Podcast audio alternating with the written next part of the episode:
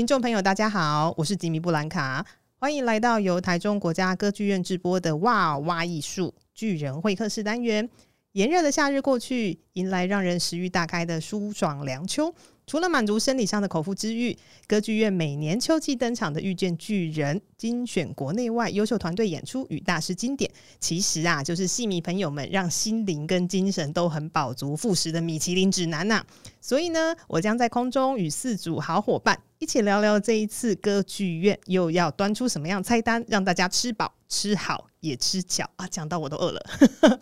本集登场的呢是戏剧巨人，很开心邀请到台大文学院的助理教授王俊彦老师，跟我们一起聊聊这次的四档节目。Hello，汪汪，我们又见面了。Hello，Hello，布兰卡好，各位听众大家好，我是俊彦。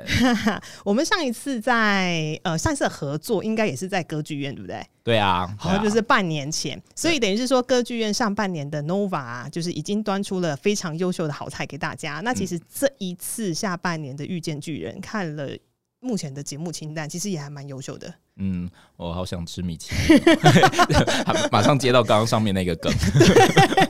等下台中有什么米其林？我觉得可以趁机去台中歌剧院看戏的时候，对，对美食与视觉跟听觉身体的共同饗宴。真的，真的，就秋天就是好好补一补啊，这样子冬天才能够好好窝藏脂肪过冬，有没有很棒？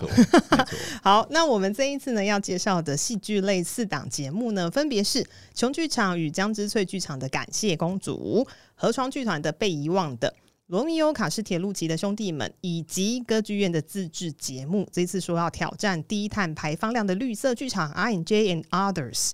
那我在想说，我们就先从被遗忘的公主开始。被遗忘的公主是 被遗忘公主是哪一位？你要白雪公主吗？硬是要把人家的剧名有没有？就两个 combine 在一起。被遗忘的米其林。被遗忘的米其林。我讲，我觉得台中就是好的地方，就是其实就是呃，庶民美食还是非常非常的多。对对，而且就是那个巷子里面的各式各样的东西，那一些都是精品，真的都是精品。所以不只是那种大大的美食，那个呃轮胎米其林、米其林轮胎米其林，其实是那一些精品。所以我跟我们今天要谈的作品很像，哦、就是我们其实是在这些作品当中寻找那一些不在主流论述当中的 others 啊，我觉得很重要，真的是大家可以等一下听节目的时候，maybe 你可以想一下说，哎、欸，听到我们讲，然后到底这档节目的 others 是什么东西？哈、嗯，我们怎么样讨论 others 啊？我觉得这个字虽然是个英文，但、哦、呃，我们也常常耳熟能详啦。但是，但是呃，这个字呃，吉米会怎么样子？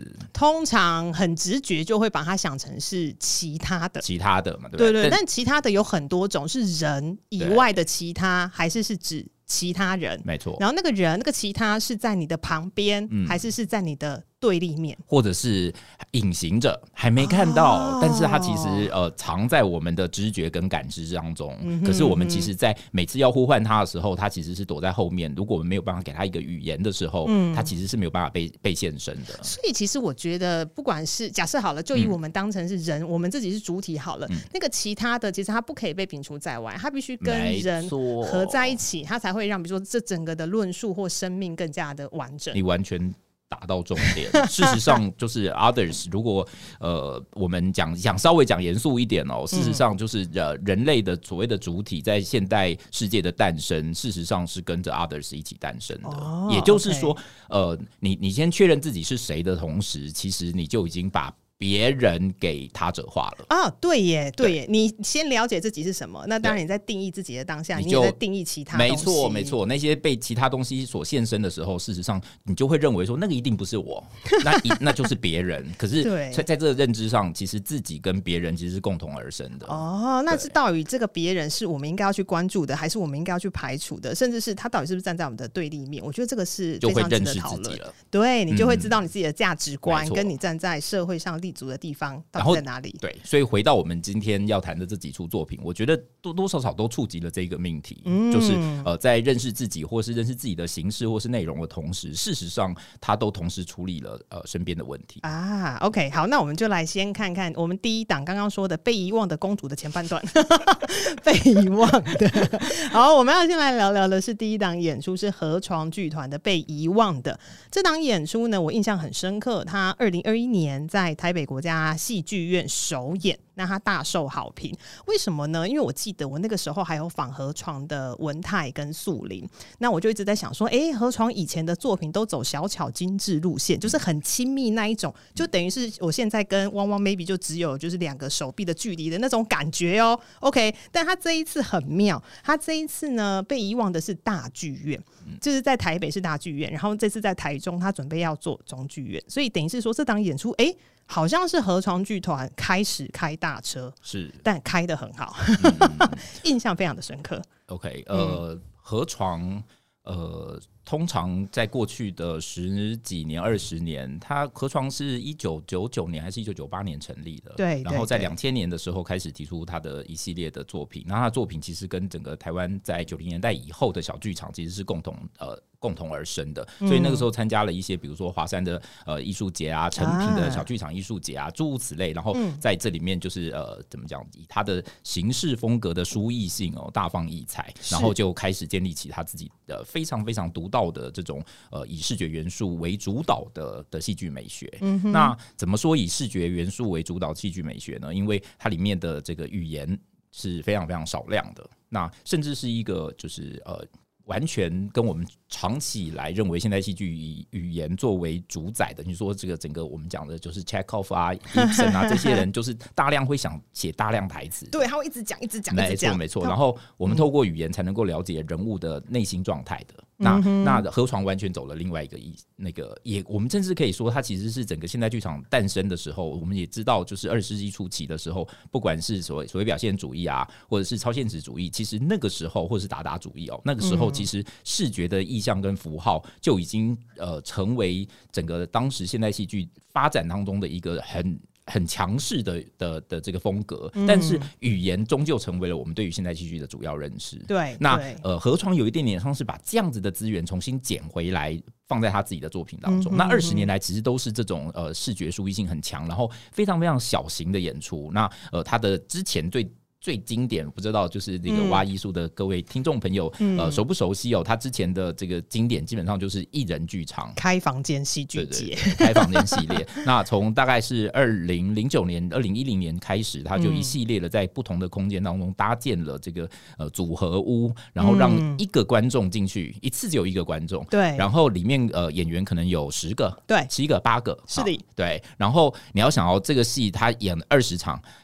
二十场哎、欸，哇！台湾剧场就是狂演二十场，然后就是 二十个人观众，对，就是个二十个人，所以事实上就是呃。这个其实严格讲，它是一个蛮奢侈的作品哦，对真的真的非常对，是一个蛮奢侈的作品。那呃，这个大概就是过去二十年来，那大家都抢不到票啦，真的就是，哦、其实即便狂粉如吉米布兰卡，我看你没有没有每次都看到，我，我没有每次都看到。然后我记得那个时候，因为票它必须是现场排队买的，okay, okay 对对对，因为它还是会在演出之前会寄给你一些你要做的小事情，OK，, okay 对，所以他一定要清楚知道观众是谁，对，对，那个就是。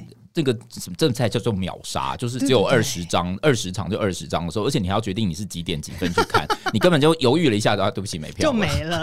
对对对，不过他这个真的是一个非常令人难忘的表演形式。然后从这样的形式就接到刚刚进步办卡说的，说是怎么样子拉近了他开始要调度到一个整个大的舞台。嗯、那这个大的舞台，呃。初次提升进到这个国家剧院这样子的，就是千人以上的大空间的时候，那就我们他怎么样维系他的这个剧场呃之前呃的那个呃美学特质？嗯、是他换了一个人吗？嗯、是他呃重新？找到另外一个阅读世界的方法吗？嗯、到底是什么？之前一个人的那种亲密性，那在剧场大的剧场里面还有没有存在这种亲密性？嗯、我觉得这是这个作品当中我们可以开始观察的地方。哦，其实当时在看《被遗忘的》，其实印象很深刻，就是他把他真的是玩尽整个剧院的空间。比如说，你可能顶多啦，如果是资深的戏迷，你可能知道说，OK，可能那个舞台有升降，是，然后上面可以吊什么棚子、什么吊吊杆之类的东西。但他其实玩到更多更多层面，而且他就是真的让舞台的状况，整个氛围的状况，不只是发生在舞台上而已，它是整个漫出来，然后包覆着整个剧院的观众。对，所以有时候我会觉得，哎，河床他虽然说是初次开大车，在二零二一年，这就是为什么我刚刚说他其实开得非常的成功。除了他能将场馆能玩的都玩了，他也的确把他实际上小而巧、小而精致的美学，然后完整的呈现在大的舞台上面，所以是非常非常美好的。那当然，有些观众可能会觉得说：“哎，河床的作品都没有语言，那我在观看上面会不会？”难进去，因为大家都还是第一时间都会被语言绑架嘛。是，是。那汪汪你怎么看？如果看这种没有语言的，但是又好像是戏剧类，要感觉，嗯，我要怎么去 involve 在那个整个氛围当中？好，把很难的问题丢给我。好，没有没有，这我觉得这是关键问题，也是我最想 回答的喔。嗯，呃，如果我们刚刚把 others 或者是这个他者或是其他哦，把它拿做住我们这次观察这个这几出呃这个。遇见巨人系列的这个作品的时候，嗯、我觉得我们怎么样把 Others 放在这个被遗忘的里面？当然，这个作品本身，等一下呃，吉米布兰卡说不定会提到，我们在他的那个里面讲矿工，讲台湾的这个。呃，矿工灾变的这个重要记忆，还有那个身体怎么样子在这个矿工的的这个长期的工作环境当中扭曲，然后那个温度，然后呃各式各样的这个呃时间的长度，其实是让整个呃人的这个呃我们平常看着光鲜亮丽的这个现代人的这种状态，事实上看到它映照另外一面，这个是我们可以谈的一个 others。但我更想要谈的一个 others，其实是我们长期把呃这个河床剧场视为一个意象剧场。那这个意象剧场当然。就是好像是呃视觉，然后或者是意象，就就变成了我们的主要的感觉。但我其实想要谈谈意象之外哦，就是其实河床剧场呃对我来说那个。意象之外，我觉得才是重点。其实反而不是大家长期用这种非常意象的视觉去判断河床的，因为严格讲，每一个剧场都有视觉性，每一个剧场都有强大的视觉性。身体其实也是视觉表演的一部分哦。那可是河床到底怎么样调度那个意意向之外，那个 others？就是对，就是在那个意向之外的那个 others，那个对我来讲是有兴趣。好，我我稍微解释一下什么叫做意向之外。在刚刚提过整个现代剧场的发发生的过程当中哦，那呃，其实我们刚刚讲这个呃契科夫啊、易卜生啊这一些人，其实他当初这个对于现代剧场的诞生之后，他所创立的写实主义，什么叫做写实主义？写实主义基本上就是要求观众非常非常的认真的去沉浸到这个 呃呃演员人物。角色的呃表现状态，以至于你就会几乎觉得你就在就在看。当下的那个没错，所以我为什么我们会说什么第四面墙？啊、因为你就存在同一个空间，只不过那个墙挡住了。对对，嗯、事实上事实上就是你就在同一个空间里。好，嗯、所以这个这个呃写实主义所发展出来的这个现代剧场，基本上非常非常强调认同，认同是说我完全被剧场吸附住。好，嗯、那可是大家如果的听众朋友，或者是对于剧场越来越有兴趣的这些呃呃朋友们哦，如果有是有知道的话，其实二十世纪初期现代剧场的发生，还发生了另外一个很主流，后来影响。整个二十世纪到二十世纪非常非常重要的这个戏戏剧表演方法，其实就是布莱希特。布莱希特他反的，或者是说他提出的质疑，其实就是反认同。如果写实主义是认同的话，那呃，布莱希特所说的这个反认同，基本上就是说，没有没有没有，舞台上的表演你不要这么当真。好，那如果现代剧场，我们可以把它理解成认同跟呃反认同，或者是不认同的两种，基本上两种路数的话，那大家会怎么样想想？呃，这个呃郭文泰的河床剧场，嗯，呃，包括这个被遗忘的，你觉得它是属于出认同的戏，还是属于出反认同的戏？如果从这个角度来讲的话，你说不定就可以开始去解答，到底呃他的意向到底在服务哪？哪一种功能？哦，OK，哎、欸，我自己觉得，如果这样讲下来，maybe 都有一点点 OK，我自己感觉啦。OK，好，那因为刚提到说被遗忘的呢，他其实写的是台湾集体的一个悲情的记忆，就是八零年代那个时候，台湾还有。矿业就是还有挖矿啦，已经已经末期了，已经末期了。对对对，海山煤矿矿灾之后，台湾就几乎几乎把所有的矿都都关起来了。对对对，所以说呢，这档演出它其实是取材自真实的记忆跟真实的事件。毕竟那个时候还是有矿灾，而且矿灾那时候的意外死亡人数其实还是高的，就是有两三百人。其实如果大家熟悉电影的话，其实侯孝贤导演的《悲情城市》也有提到类似的事件。那只是因为这一次比较特别的是，我们要怎么去。看，说河床怎么从写实的事件转换成他自己的，嗯，我也不好说河床是超现实风格，因为他所有的东西其实就是很真实的，就是冲击到你。所以文他自己会说，他其实不是超现实，他其实也是写实的一种，他就是把他的情感很直觉、很直白的就呈现在舞台上，然后就自然会管打到就是观众的内心。是，是对。那因为矿业毕竟，比如说以我这个年纪来说好了，因为当时在做记呃做呃作业的时候，有提到说它主要是取材自，比如说当一九八四年有三场矿灾，那个时候我才刚出生吧，所以说其实很多那个时候的新闻记忆，对于我们这一辈人来说是非常非常的模糊的。但也是因为一定有当时的意外灾害，导致接下来可能呃政治上或政策上面的修法，还有一些补偿的要求会陆陆续续产生，所以我们才会在想说，那到底以当时的意外事件到现在，我们记得多少？然后我们有些东西是不是真的，它就是过了就过了，然后消失在历史洪流当中？因为我们基本上应该还是要去看一下，特别像是矿工跟矿灾，我们就会比对到劳动跟劳权，这其实就是身为一个上班族社畜，我也是需要去关心的地方，以及当时为什么大家会愿意为了呃，比如说为了自己的生活，为了自己爱的家人，然后呢去从事这么这么辛苦且危险的工作，这个都我觉得都是被遗忘的在。呃，这次演出当中非常值得大家看以及大家思考的地方，那当然含了就是刚刚汪汪说的，你要怎么看他的画面，然后你去思考说他到底是认同还是反认同，我觉得都是非常有趣的地方。那另外还有一个我觉得非常非常值得一看的是，我好期待要看郭文泰怎么玩中剧院哦。对，因为之前他是大玩国家戏剧院，那现在进到中剧院，你知道不同的场馆，它的设计是完全完全不一样的。那我本身非常非常喜欢歌剧院的中剧院，因为我觉得它是一个刚刚好的剧场，是一个非常优型的中型剧场。那它一定会有一些我们不为人知，就是观众看不到的地方。那我们就想说，哎，这次借由郭文泰的手跟他的创作的灵感，帮我们打开歌剧院的中剧院。那嗯，以前哎、欸，我记得我以前录 podcast 的时候，其实就说过，就是台中歌剧院大概就是心目中台湾目前真的是最、哦、最令人满意的。对对对，就是那个距离呀，那个氛围都是刚刚好的。没错没错。所以我觉得这档演出放在中剧院，其实感受会更深。甚至我觉得，如果这个曾经在台北国家戏剧院看过、被遗忘的人》，如果你想要。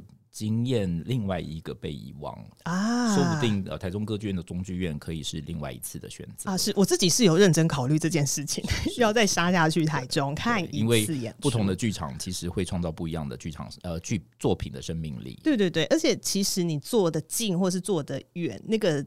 感受度其实也不太一样，嗯、对，所以大家可以就是你知道选一下，嗯、或者是你要多刷，其实也 OK。然后中剧院又是一个远近合宜的地方，啊、对，对，对，对，所以就即便你买，嗯，哎，现在又又在退票，但但我觉得没办法，只要讲到中中剧院，就满满的爱就对了啦，心头好，对 对，好，所以这是这一档河床剧团的被遗忘的。那我们刚刚说，我们先谈被遗忘的公主嘛，好，前半段讲完了，嗯、我们要来讲后半段的公主。你是说罗密欧朱丽叶吗？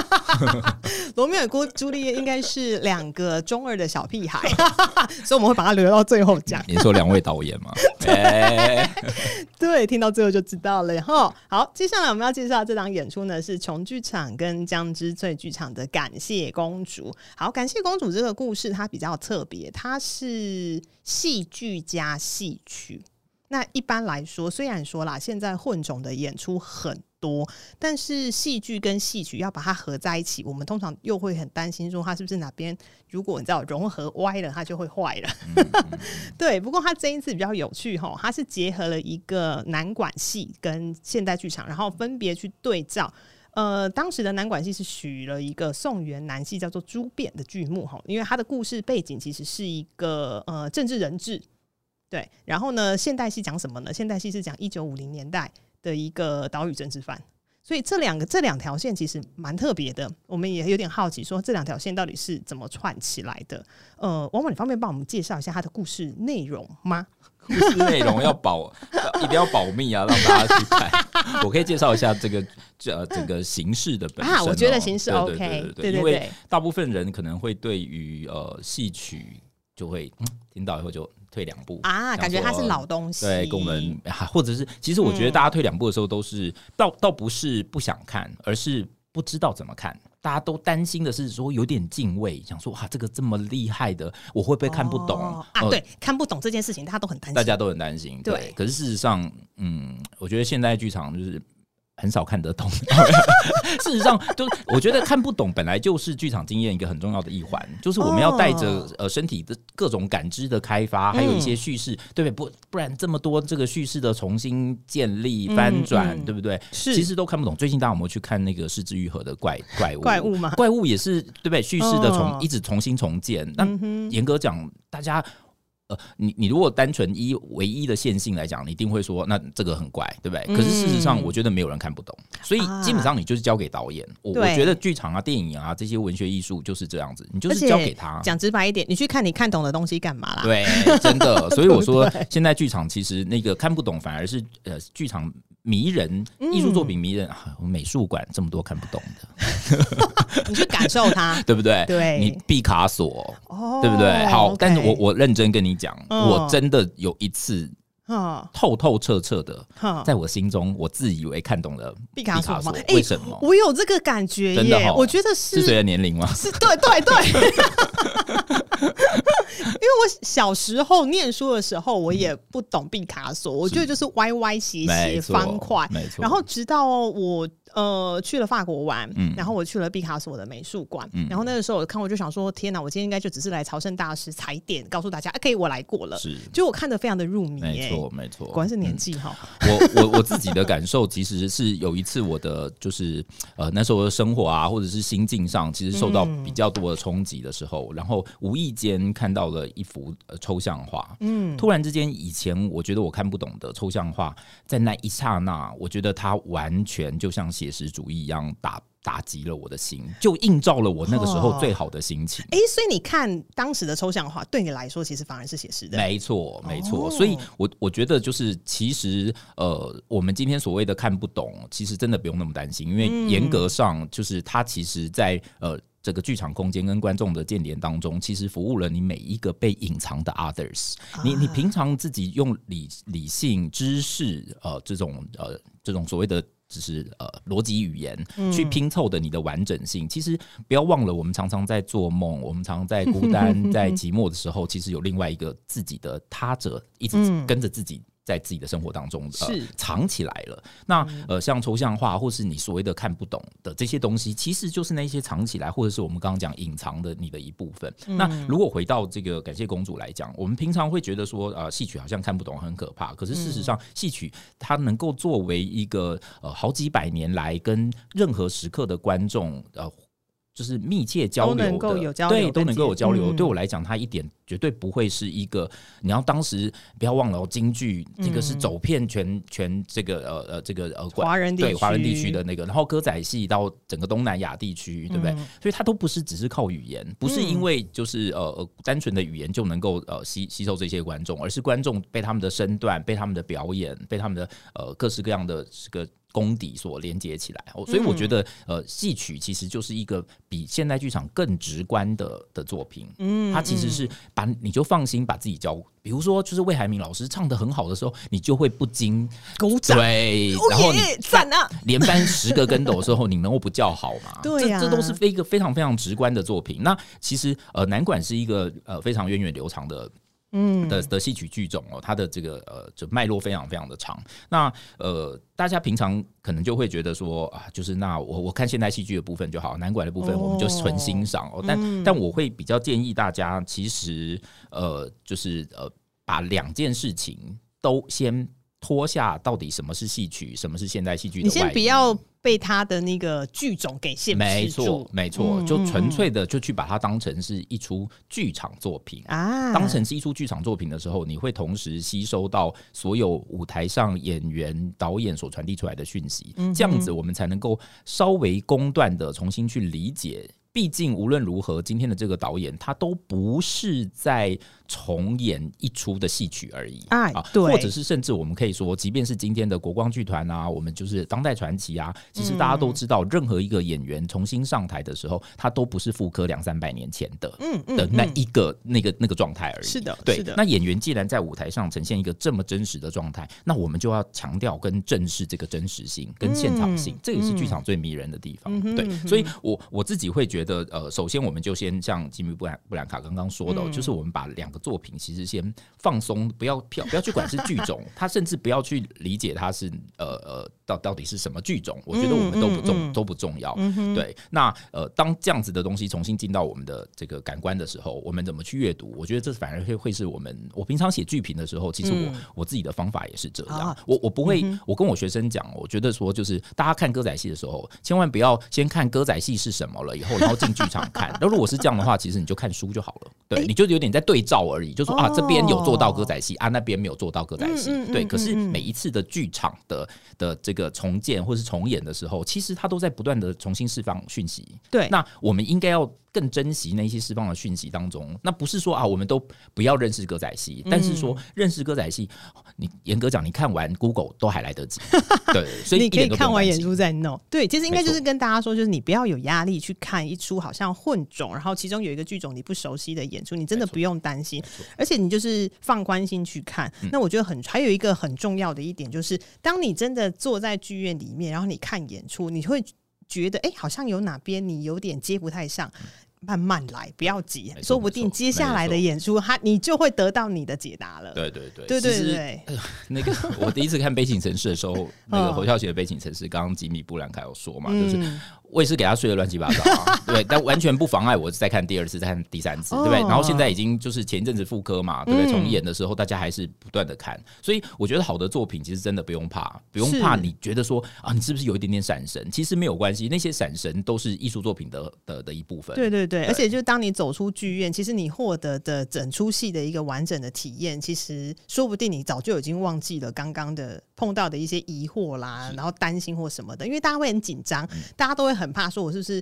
呃，miss 掉了什么东西？但其实不需要，不要，不要，就是平常考试工作已经够辛苦了，进剧场真的不要这么累，吓死人！这样子也会让我们剧场少了很多观众。就进去每次都在考试，哦，对呀，啊，然后出来以后说：“哎，欸，你看得懂吗？”然后大家都说：“嗯啊，嗯啊。”对对对，不要再去烦恼看懂或看不懂这件事情。哦，不过这个作品，我觉得我可以回来讲，也是要谈一下这个 others 啊，就是对对对，呃，我那我就会提问，我会就提问。其实你可以问这个导演，到底是他是把 男管里面当成了现在剧场的 others 吗？还是、哦、还是他在进行什么样的对话？我觉得这个是大家看这出戏的时候可以观察的一个重点。首先，我们先撇除了它是一种什么戏曲加现代戏剧的融合，而是用现场观看的这个感感觉，你去去理解它到底，比如说在整个安排部件的时候，它是怎么。安置南管这个位置，是把南管拿来当当成他的代言吗？把南管当成他想要说话的某一种预言吗？或者是他呃是为形式而？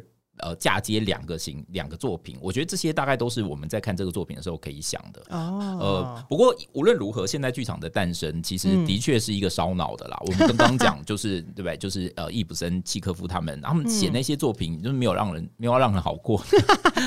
对，所以就是剧场应该是说呃呃进剧场不用太累，可是请把思考当成你的享受啊。我觉得这句话说的很好，对，你当然也不能就完全放空空的进去剧场，但其实你保留一块空间跟保留弹性，是去理解台上发生的一切，是就可以了。是啊，我觉得这是得到一个就是 listener，就是知道 如何如何去看这档演出，然后也不要给自己太大的压力哈。OK，那因为我们刚刚介绍了被遗忘的。公主，对，那其实不管是被遗忘的，或是感谢公主，其实都在讨论时代啊，还有环境等等，嗯、那都是借此来提醒跟刺激观众，就是思考公平正义啦，还有体制的正当性等等。那因为人性其实很脆弱啦，虽然说我们已经到这边了，嗯、哦，OK，哎、欸，你刚刚讲那个，我觉得很重要。其实、嗯、感谢公主里面呃，刚刚说呃，这个呃。他其实同时处理了这个台湾战后的一个政治受难的这个过过程哦。嗯，那呃，严格讲，这些年来哦，近几年来，台湾这个已经变成一个夯夯话题了。然后，其实，在剧场作品当中，也可以看到非常非常的一个热门的议题。热门议题，对。那呃，我觉得大家在看这出戏的时候，一样也可以放在这个脉络去想想看，就是他到底有没有提出，或者是跳出了我们对于长期呃白色恐怖的框架的认识，还是呃他的整个情感结构，或者是他的这个。个呃认认识的方式，呃呃怎么样子对话了这些年来我们对于白色恐怖的的期待跟认识，我觉得这个也是看这个作品的时候我可以多加注意的。哦，OK，因为毕竟白色恐怖相关的议题真的是不管是影视、书籍或者是剧场，其实都很多。那这一次我们真的是可以看一下从剧场跟江之翠他们怎样去呃结合两个剧种，然后同时看导演怎么调度。然后看一下，说，哎，到底人有没有在错误中学习啦？嗯，然后我们到底在从这出剧场当中，还可以看到哪一些新的？思考跟想法，大家如果知道的话，重剧场的导演这个高君尧，他其实是有马来西亚背景的。对，那他呃在作品当中其实也带入了一些跨国的面向。那我也会想要请观众朋友哦，大家如果呃就是对于戏曲剧种的开放，对于这个叙事的开放的时候，同时也把这个呃世界国国际边线的这个开放度一起纳进来，那你也可以去看看这个作品呃适不适合把这样子跨国的面向一起带进，是可以比较的吗？所所以，呃，严格讲，整个人类历史的政治的。政治的这种各式各样的受难跟压迫，其实非常非常多。但是，呃，它能不能够被呃同时同样的放在一个平台当中，就瞬间呃呃弥平两者之间的差异？我觉得这也是这个作品当中呃很值得观察的地方。OK，因为刚刚提到包含压迫啦，或者是人类在历史当中碰到的一些，应该说制造的一些错误，好了等等。因为这个东西其实是全球性的，绝对不会只发生在亚洲。所以我们接下来要介绍的一档作品，就是来自意大大利导演罗密欧·卡斯铁路奇的兄弟们。那传说中这档演出呢，非常的直面暴力冲击性。那我们跳过。那我们寻求爱的世界。是是是，好，那那因为我自己其实是还蛮兴奋看到歌剧院有这档演出。那上一次呢，呃，卡斯铁路奇来到台湾，应该是说跟歌剧院合作，是二零一八年的美国民主。那这一次呢，就是歌剧院再度共治卡斯铁路奇的兄弟们。其实我真的还蛮期待的。对，那我们可能要先来聊聊，就是卡斯铁路其他的厉害之处。我有时候会觉得啊，就是可以用四个字来形容他。我自己啦，哈，邪教教主。对，那汪汪你怎么看卡斯铁路奇这个人跟他的作品？就是、我我其实没有看过他的作品。Oh, 对.上次的歌剧院呃邀请这个美国民主来的时候，我没有看到这样。嗯、但是就是呃，也是为了今天，我稍微做了一些功课，然后看了一下，我就觉得嗯。邪教教主就是 非常精准，就是他其实有一点那个呃，在电影当中有一种那种叫做 cult film，就是对，就是有一种怎么讲，就是呃邪教，就是他他的意思就是有一种呃呃有一种怪异感，然后有一种嗯我们要就是信奉或者是那种绝对性的的那种呃美学原则，其实是守就是抓住了那个观观众跟。呃，艺术作品之间的关系哦，那呃，我稍微看了一下，他的确很有这个味道，就是他没有要放过放过观众。哦，对他没有要放过观众，各位、嗯、没有，对对对，所以如果你觉得这个呃，你想要看到呃，就是 重口味，我觉得这真的是 S M 的。哦，对啦，但是真的是走这个路线，比较残酷直面，然后呃。比较重口味，可是说，可是其实你知道，我们我们看好莱坞大部分的电影，其实都是 SM 结构啊。你你看到那些对不对？就是呃，非常非常多，比如说。对不对？武打啊，对不对？然后比如说枪战啊，哪一个不是就是刺激观众的这个？但是你如果要在剧场看到一个超越好莱坞的，那我觉得这个导演完全是可以是一个选择，吸眼球。对，就是那一个，说不定你眼睛都不敢张开。我们看到电影的时候很可怕的时候，眼睛会稍微闭起来。我们在这个剧场当中，对不起，你眼睛闭起来没有用，你的身体还在哪里？对，而且你还是演员，身体就在你面前。对对对对对，而且还是可以听到，然后感觉到那个氛围一直往你身上撞过来。对对对对，所以这个东西可能是这个作品当中，我觉得大家。真的是可以，呃呃，把自己的感官打开的一个很很强很强势的作品。OK，那兄弟们的这个作品，它蛮特别的，它有一个特殊的演出方式，因为他之前其实他的演出方式就已经各式各样，比如说他曾经在二零一四年春之祭百年的时候做了一档。没有演员的演出，哈，就已经是还蛮特别的，就是会挑战不同的演出形式。那在这一次呢，兄弟们他的演出形式是什么呢？他主要是他当然还是会有专业演员在舞台上，但他主要的演员是招募全素人演员，穿警察制服，透过耳机接受指示行动。哎，那这样在舞台上不会乱成一团吗？其实我好好奇哦。那你就可以知道这个呃身体治理是怎么样把所有的人管理得这么好。哦，警察事实上就是这个身体最精准的表现哦，就是呃，我觉得其实他他处理警察对我来讲是一个非常非常有意思的的观点哦，就是我们今天觉得警察，哎呀，每个世界都世界呃到处都有警察嘛，然后就是不管是呃两方，不管是维护呃社会秩序也好，或者是就是呃执行政权的这个意志，两两方我们都可以去讨论这个警察，但是严格说来哦，在人类的文明当中哦，警察这件事情并不。是呃，自古到今都有的。哎、欸，真的吗？对对对对，非常好玩，哦、对不对？就是你不要讲远，讲台湾就好了。台湾警察是什么时候开始的？嗯、我真的还没有想过这个问题。因为小时候你大家知道，那个以前我们这一代，你你大家比我小，所以以前都会说哦，警察来啊，哈，叫叫警察来。来雷压力，对，为什么会用这句话来恐吓呃小朋友，或者是来警告小朋友？其实就是警察在那个时候开始成为一个有效的管理社会秩序的方式。那在那个之前其实是不存在的，其实就是殖民时期，就是日本殖民时期的时候引进了所有的警察制度。好，一警大家就会说，啊，没有啊，社会秩序的管理应该是无所不在，任任何文明当中都需要这个嘛。是啊，那跟警察有什么不一样？警察就是他是。无所不在，跟以前是需要的时候才在，是两件事情。嗯、警察现在就是你在交通的时候，也可以看到警察；哦、你在这个管户口的时候，你可以看到警察；哦、你在呃路边的时候，你可以看到警察。它是一个常驻单位，没错，always 都会在那边。没错，所以警察最大的状态，其实它就是呃，基本上是在这个社会当中建制在。每一个角落，然后每一个角落的时候，你就想人民保姆嘛？那什么叫人民保姆？就是他当你妈妈，他取代取代呃呃这个呃你平常运动的的这个呃呃状态，而呃清楚的介入成为这个你的生活食衣住行娱乐的所有的的的管辖系统。那这件事情其实就是现代社会的形成。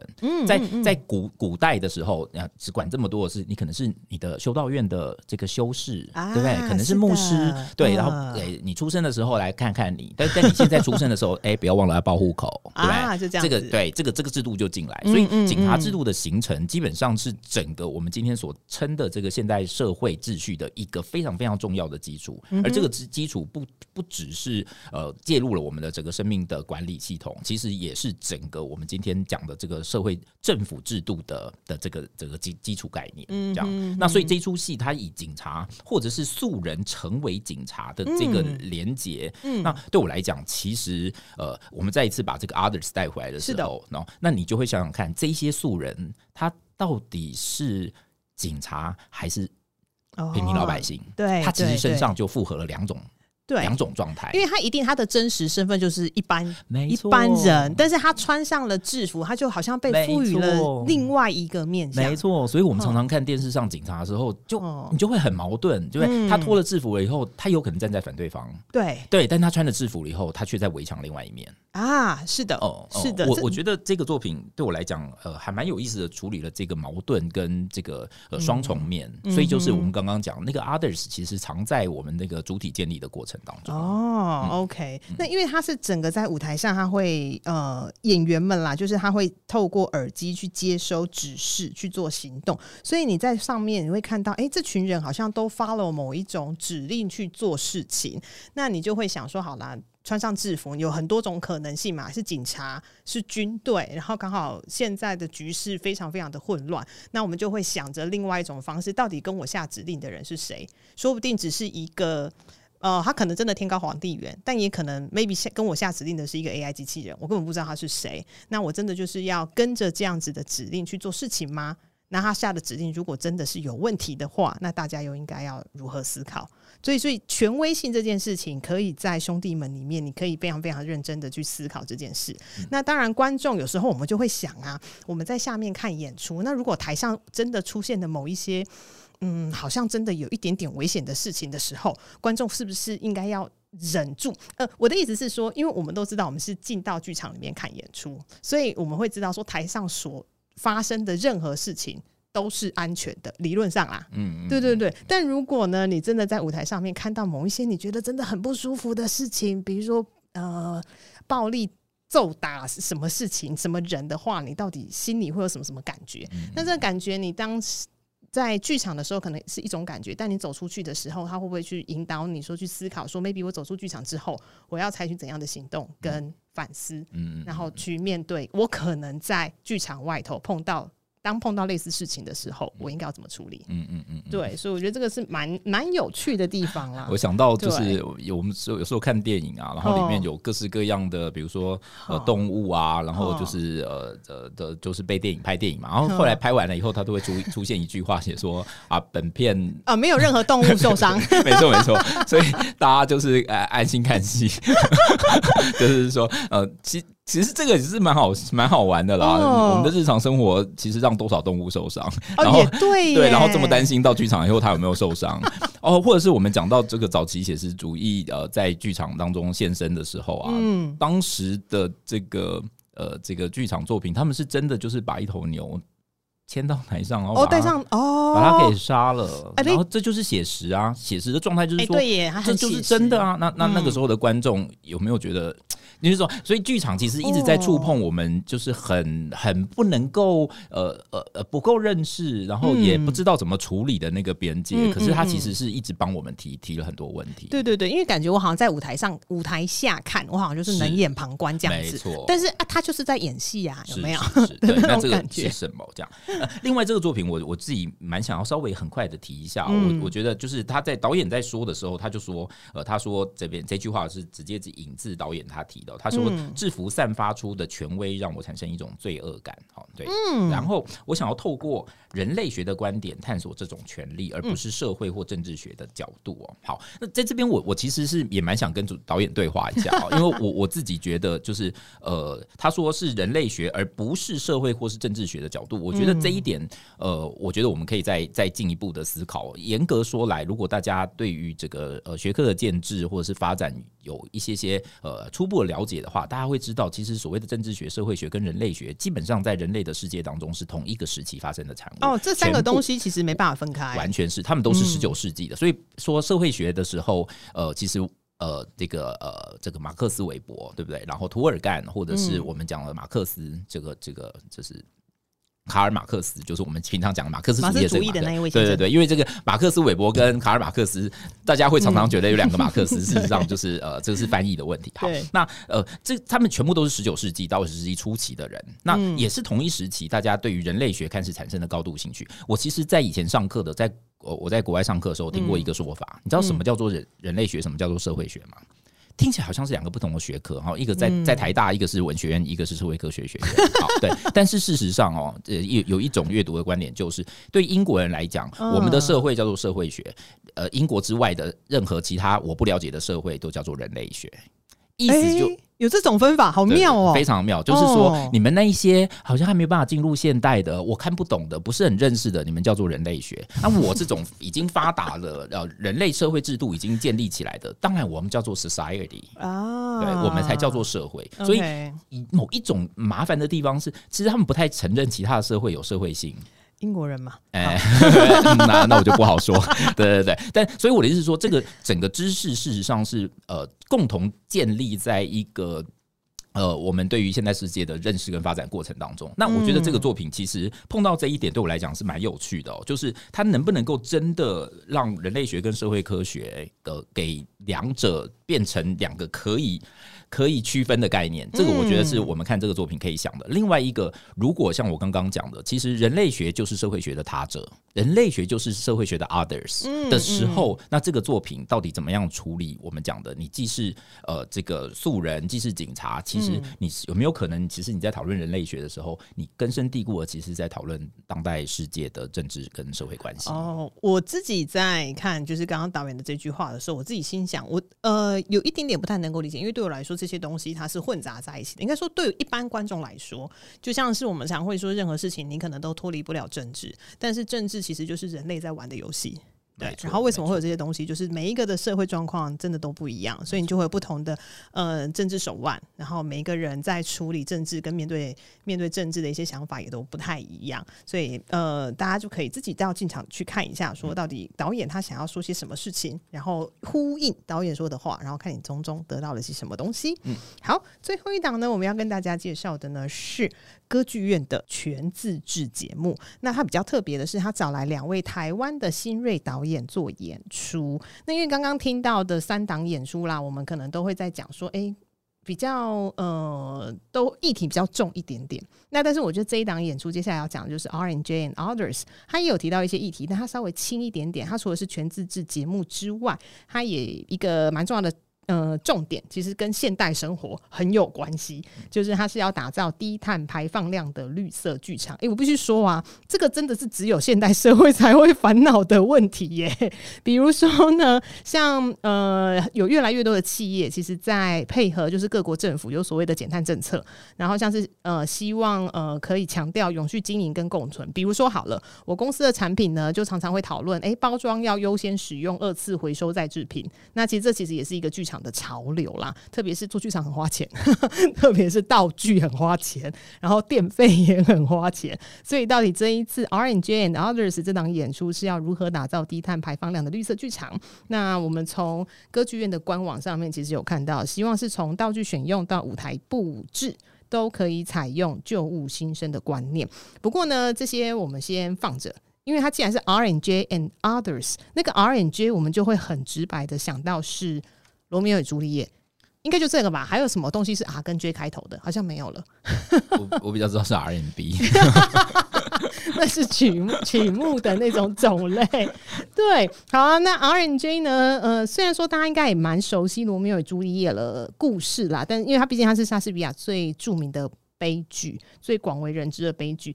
我想要来问一下汪汪，你对 R+J 的想法是什么？你说 RJ 吗？对啊，就是两个小屁孩。没有，根据。吉米布兰卡给我们的大潮就是，大家要知道，《罗密欧与朱丽叶》虽然这么悲，但它不是，不是，不是莎士比亚的四大悲剧。对，对，我们平常讲莎士比亚四大悲剧的时候，都会觉得说《罗密欧与朱丽叶》这么可怜，对，为什么不是？对？可是事实上，就是四大悲剧里面真的没有算他，好，真的没有算他好。对对，对，对，对，OK。然后，所以 对，这是我第一就是科普一下，科普一下。我觉得这个其实是蛮重要。其实，即便我念剧场哦，我我一直。但是你知道吗？我们早在认识什么四大悲剧莎士比亚之前，就认识罗密欧朱丽叶。对耶，对，所以是罗密欧朱丽叶先先进入我们的人生呢？为什么？这就是 剧场的重要性，就是故事的重要性。就是我们不是为了、啊、我们不是为了什么莎士比亚而学戏剧，我们是为了剧场跟人生而明白这些故事。啊、所以《罗密欧与朱丽叶》啊，嗯《梁山伯与祝英台》啊，对不对？嗯《白蛇传》、白娘子跟许仙啊，《法海》啊，这些故事对我们来讲，它的意义性远大于我们是不是在看什么戏剧作品。对，所以，所以我们当然会觉得这些东西，呃。就是那个价值，在我们心中的价值更高。是啦，是没有错。所以我们我们干脆就把它加进四大悲剧，就是四大悲剧，对五大悲剧 plus 一有没有加一？对对对，那那个叫 others 啊，对不对？others 又回来了。哦，对，罗密欧朱丽叶，对对，他其实他就是被被当成莎士比亚四大悲剧的 others。对对对，那因为讲到罗密欧与朱丽叶啊，我必须说啊，小时候看的时候会觉得哦，就是哦，好，就是你知道，非常的辛苦啊，然后他们就是爱上了不该爱的人之类的，但。但是年纪长了之后看阿娟就会觉得啊，就两个小屁孩啊，你知道，十四十五岁，然后一见钟情，然后就为了为了对方，然后不惜就是要私奔啊，然后甚至杀杀人等等的各式各样的啦。但有时候也会觉得说，哎、欸，好像呃，现在回过头看阿娟的故事，会觉得年轻很好。哦，就是你知道，可以为了某一些事情奋不顾身，是，然后就是很纯纯粹无瑕的去追求自己想要的东西，嗯，觉得很棒啦。而且他们严格说来，当然就是对于呃律法秩序的挑战，嗯，哦、嗯，这个律法秩序包含了当时的社会建制，还有他们自己家里的这个长期的氏族的遗遗传跟这个遗产。事实上，他们是透过一个新的生命的再生，去回应了这两个重大的。的议题，嗯哼那对我来说，呃，这个一直都可以激发观众非常非常强大的，就是有没有什么能量是在这些我们平常社会看到，就是方方面面警察，对不对？刚刚讲、嗯、全部控管的这个整个社会秩序当中，还有什么东西是我们没有办法被说服的？嗯、有没有什么东西是我们没有办法就因为呃这些东西？我想每个人身上都还有这个力量。嗯，这个这个就是我们要去真的就是还想要这个拼命一搏的的可能性。对，那 RJ 真的就是给我们，就是罗密欧与朱丽叶，就是这个 Romeo 这个 R，然后 Juliet。的这个 J，, 就是他其实代代言的，其实反而是很强大的这一种呃，对对世界喊话的力量，嗯、就是吉米布兰卡刚刚说的。是啊，是啊，而且呢，其实莎剧也一段时间，那 RJ 其实算大家耳熟能详。那我们常会说，那到底为什么这个现代现代这个社会，我们还要看罗密欧朱丽叶？刚刚汪汪已经其实也讲了蛮多的。那我有时候自己会觉得啦，就是在看莎剧的时候，除了看它原本的文本，就是一路这样顺顺的往下。大眼之外，呃，有一些独特。我自己在现在在看莎剧，我自己会想说，他要怎么样去重新诠释这个作品？比如说，我们常会看到英国国家剧院，他会重新诠释《罗密欧与朱丽叶》或是其他的经典的剧本，他会把它搬到现代。对，然后搬到现代，然后所以说他们使用的通讯设备或者是使用说话的语言可能会不一样，或者是说故事的方式也不一定相同。我觉得这个是现代我们在看呃经典莎剧的时候可以观看的角度。嗯，那因为这一次呢，呃，歌剧院他找来两个新锐的导演做这档演出，这两个导演分别是子敬、吴子敬跟陈品荣。那子敬是我自己还蛮喜欢的导演，嗯、因为他是因为全世界的人都知道我很爱屁事哈。对对对，嗯、因为子敬算是这几年持续有作品发表，然后因为他们这个团队就是大概有五六个核心成员，哎、欸，还是七八个核心成员，一大群啊，一大群，对对，对对对，算是持续有作品。然后子敬本身在导演跟舞台设计上面都蛮优秀的。那之前曾经导演过的作品也都颇受好评，对。然后甚至他自己也有职就是影像导演筒，是哦。OK。然后另外一位呢是陈品荣，陈品荣近期的作品就是应该是去年还前年的《圣人》，剩下的圣啦。那他自己的，我觉得他自己的特色是他蛮会用声音的。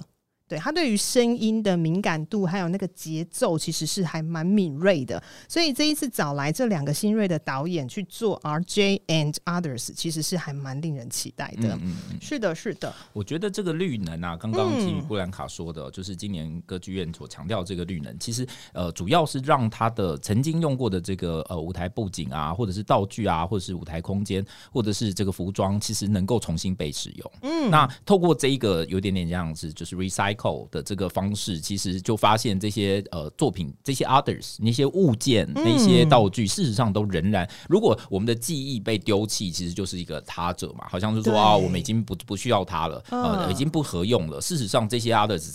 呃，或者是这些记忆，事实上仍然能够成为我们现在重要资产的一部分。所以我觉得在这个命题当中哦，就是这个 others 其实不只是罗密欧与朱丽叶，还有他身边的那些人，同时也是剧场上这一些我们好像已经快要觉得已经可以丢弃的东西，再把它赢回来。那这个东西对我来讲很重要，尤其是看这两个作品。这个作品，其实我刚刚有跟吉姆布兰卡讲了，就是以这个呃品荣跟子敬来说，放在这一大批这个巨人系列，罗密欧卡斯铁路系好，然后子敬跟品荣这个两个作品怎么样子放在这一个系列当中观察，我我觉得就是呃潜力巨人啊，潜力小巨人，OK，那个这个小巨人玉米粒，即将要变成大巨人，好，但是你要看看他，哎，通常这样子的人最能够看到他们对世界在。提什么问题？嗯，嗯，那我我觉得这个东西有一点点有一个趋势，似乎就是呃孕育而生哦。就是当我们在看这些歌剧院的绿能这些东西的时候，其实回来，呃，如果。这么花钱的这个道具设计，事实上今天不再成为我们的主流的时候，那其实回来就真的是看演员跟导演的基本功了。嗯，我觉得这个时候是最好最好检视他们能不能成为巨人的时代。好赤裸哟，非常赤裸。对，所以就是呃，整个导演的叙事跟他舞台的部件，或舞台部件是用人身体来凑呃呃的拼组而成的，而不是大量的透过各式各样的声光来呃稀释身体。我觉得。如果大家真的想要看到，就是呃导演怎么样子把它累积起来的这个基本功能够现身的时候，我觉得这个就是呃歌剧院也是严格讲啊，这是全自制嘛，但是也是够狠的。就是意思是说，我们没有要选简单的题目，就这一个这个层面来讲，我觉得的确称得上巨人，就是我们给他们一个好。很严格的挑战。这个严格的挑战是，你们如果想要成为下一代我们重要的这个的这个导演的时候，嗯嗯、请在这个时候让我们看到你在干什么。哦，OK，那真的是一个非常大的挑战。是因为其实我自己在看演出的时候，我自己也很不喜欢，就是舞台上你呃当台词啦，或者是文本讲到什么东西，就把那个东西扔在舞台上，那就。缺乏了那个想象力跟跟那个哎，就是你就想象就没了。你就我说，哎，今天有一个杯子，我就放在杯子；今天有一艘船，我就放一艘船。那个很无趣的。对，你要怎么让呃导演就是他的调度啦，可以让大家哎，虽然说就是你知道见山不是山，但是见山又是山的那种感觉。没错。哦，OK，好，那我们刚刚聊了这么多，总共是四档演出啦。那其实非常开心，就是听众朋友陪伴我们到现在。那也感谢汪汪跟我们一起。分享了这么多，就是有议题，其实也有话题的内容。谢谢吉米布兰卡。对，好啦，最后呢，请大家跟着我一起做，来抄起你手边的纸笔哈，抄下演出时间。呃，十一月二十四号到十一月二十六号这个区间，其实是两个愿望可以一次满足哈，就是罗密欧卡斯铁路旗的兄弟们，还有我们刚刚说就是绿能剧场 I N J and Others。啊，这是第一周哈，我觉得很棒。好，再来十二月二号到十二月三号是河床剧团要到中剧院开大车的《被遗忘的》。以及十二月九号到十二月十号是琼剧场与江之翠剧场的感谢公主。那这其实是四档演出，刚刚听下来，呃，相信大家应该都会有一些些想法，包含说 others 的那个对立面或是旁边到底是什么东西，大家都应该有一些些 idea。那欢迎大家就是带着这些想法进到剧院。那老祖宗有说啦，我们总是应该要趁着。入冬之前，好好的补一补。所以呢，歌剧院的遇见巨人就是为你搜罗世界大师的精彩观点。那记得就是好好储备来年乐器之能量。我们到时候就相约歌剧院见哦。对了，提醒大家。哦，八月八号星呃礼拜二十二点全面起售，总共有三种套票优惠。那推荐大家就是自己选自己想要看的。那你要全包，我们也很开心。好，相信大家都可以在这一次歌剧院的遇见巨人系列获得满满的能量。好，我们今天谢谢汪汪，谢谢，很高兴跟大家一起聊天。好，那就亲爱的听众朋友们，我们到时候歌剧院见，拜拜，大家拜拜。